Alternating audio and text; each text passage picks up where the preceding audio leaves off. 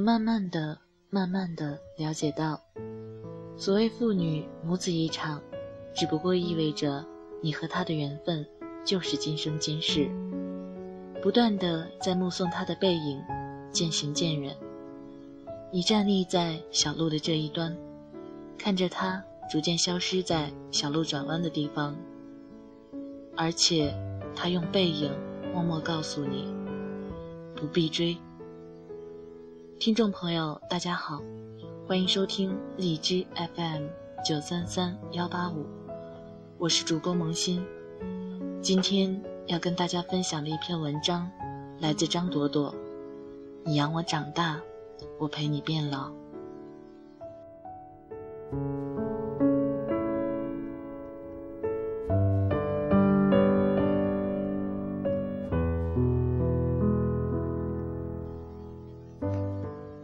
我离开家的时间超过有生之年的一半长了。记忆里的爸爸总是停留在我小时候，冲我吹胡子瞪眼，扬言要揍我的画面。那时的他生龙活虎，风华正茂。第一次发现爸爸变老，是有次我回家，跟他一起包饺子，漫不经心地说着话，一转头，看见他松松垮垮的下巴。和严重下垂的眼角，那一刻真正理解了那句话：父母的衰老是一瞬间的。从那之后，我开始害怕，怕我来不及好好跟他相处，他就不在了。我越来越多的给他打电话，他忙我也忙，但是我尽量多抽出时间跟他聊天，聊我小时候，聊他小时候，聊他。和妈妈的事，聊早已经去世的爷爷奶奶，甚至聊姑姑们的种种。我就是想趁着他还能跟我聊，多知道一些关于他的事。我明白，即使我在拼命攥紧，时间的沙漏也会在指缝中漏掉一些东西，但总好过最后我两手空空。我的手机越来越好。数码相机越来越高级，我竟然很少给他拍照，更别提拍视频。意识到这个问题，今年秋天的时候，陪爸爸一起去看花展，各种花开得明媚妖娆，我不断怂恿他拍照。爸爸说：“不照了，不照了，你们年轻人照吧，我年纪大了都不好意思跟花照相了。”我说：“我记得你以前有个专门的相册，放单人照的。”爸爸说：“嗯，确实有一个。那是一本特别简单的相册，三十二开。那时候他还年轻，经常出差，用的还是老式胶卷相机。无论到哪里，都拍一张单人照，洗出来，按顺序摆在相册里。”他说。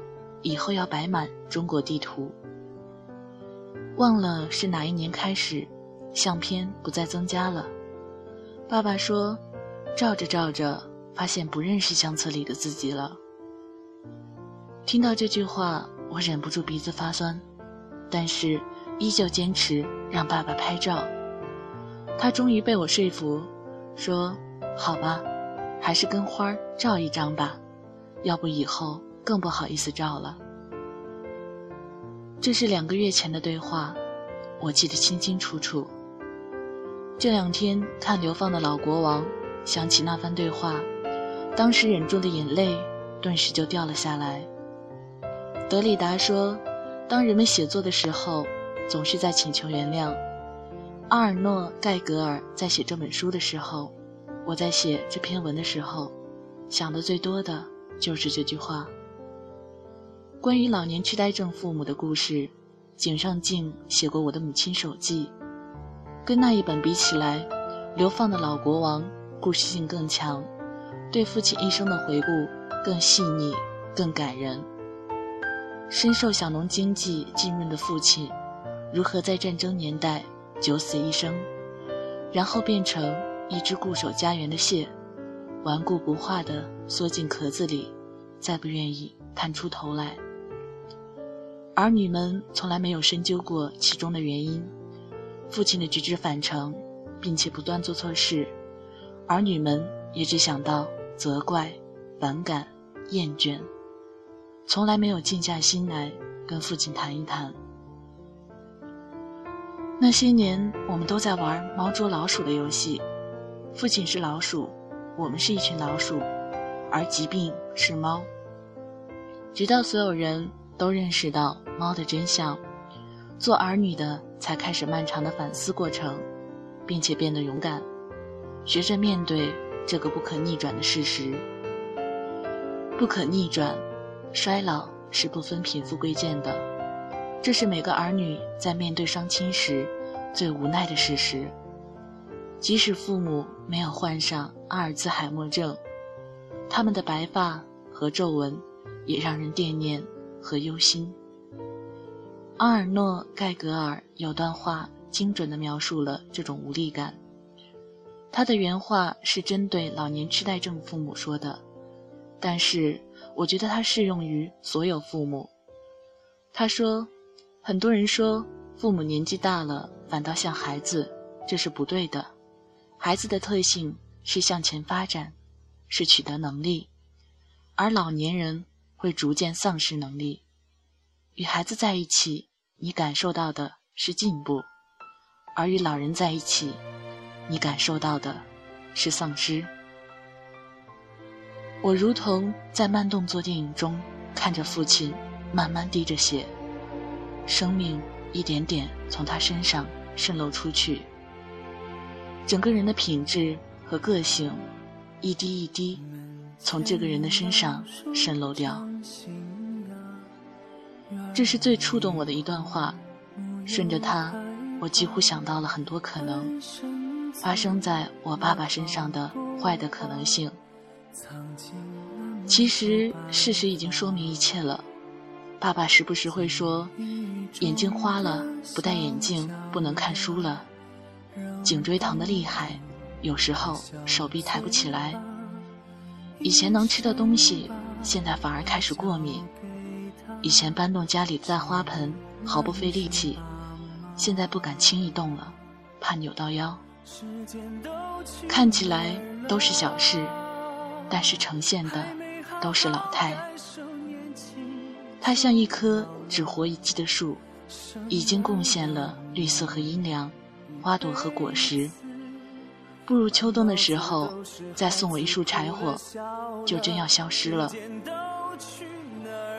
米兰昆德拉说，在我们称之为生命的不可回避的溃败面前，我们唯一能做的就是理解它，因为理解，所以慈悲。所以很多人年纪小的时候讨厌背课文，但是年纪大了之后，想到朱自清的背影，就会泪流满面。顺着这本书的回忆，我还想到了爸妈的婚姻。第一次能够正确对父母之间的关系进行一次梳理。书中的父母离了婚，我自己的爸妈也一样。爸妈离婚好几年。我都没有正面跟爸爸聊过这件事。他是那么骄傲的一个人，永远不认为自己有错，甚至不认为妈妈离开他之后能够过得好。后来妈妈再婚了，过得很好很好。我跟爸爸婉转提起这件事，他才挤出一句：“他就是不肯听我的，太倔。”那时候我误以为他是典型的大男子主义，希望妻子臣服于他的意志。直到很多年过去，我自己也要处理跟先生之间的关系。有一次我们吵架，他冲我吼：“我是为你好，你就是不领情。”我才恍惚明白，那些看似固执的男人，并不是单纯的希望妻子臣服于他，而是偏执的用。自己认为对的方式去爱对方，不得要领，铸成过错。阿尔诺·盖格尔在书中写道：“他们对婚姻的想象建立在无知上，他们还像大多数人一样忽略了一种小小的状况，没有人能够改变别人，性格比善意更为坚挺。两人身上都带有可能使人幸福的元素，但是仔细观察，这些元素属于不同幸福方式，是完全相反的，最终导致两人各自感觉不幸福。我再也找不到比这更贴切的句子来阐释一段失败的婚姻。这是我爸妈夫妻关系终结的根源，也为我自己的婚姻敲响了警钟。我写过很多爱情故事，也有很多读者给我写邮件，倾诉他们的恋爱、婚姻苦恼。我想，我说了太多的话，竟然都不如这句话精准。俄罗斯有句俗话说。生命中除了我们犯的错误，没有任何其他的事情会重现。这句话警醒，却太悲观。我更希望世人能够更加聪明一些，在过去的错误上学到东西，减少未来发生悲剧的可能。也许我们干预不了政治，左右不了时局，至少我们可以拿出更多的行动力。对父母好一些，对家人好一些。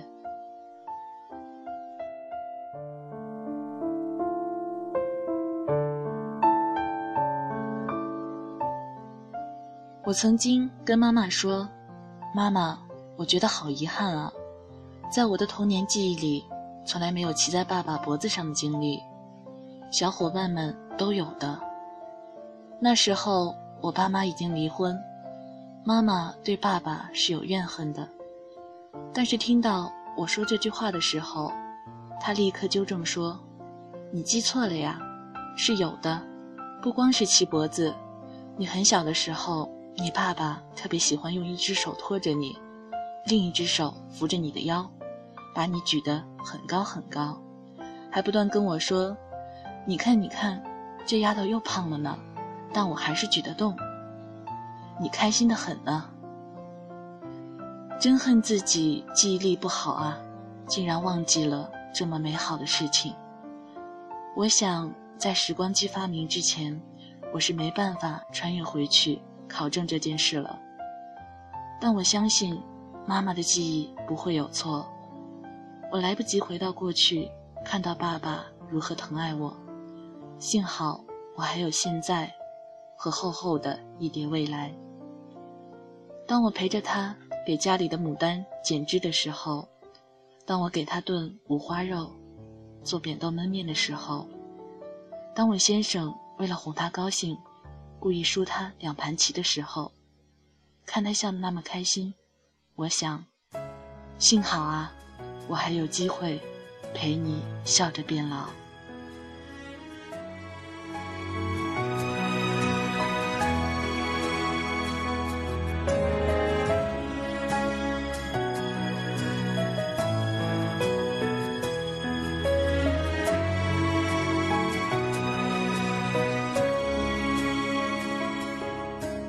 总是向你索取，却不曾说谢谢你。直到长大以后才懂得你不容易。每次离开总是装作轻松的样子，微笑着说回去吧，转身泪湿眼底。多想和从前一样。牵你温暖手掌，可是你不在我身旁，托清风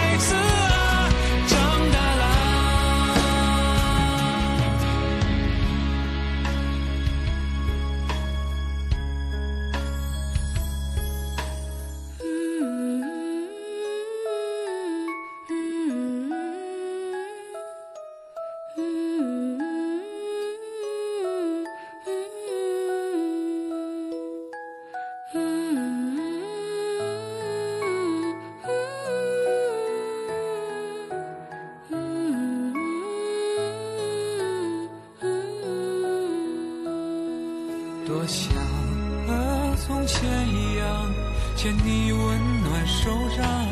可是你不在我身旁，托清风捎去安。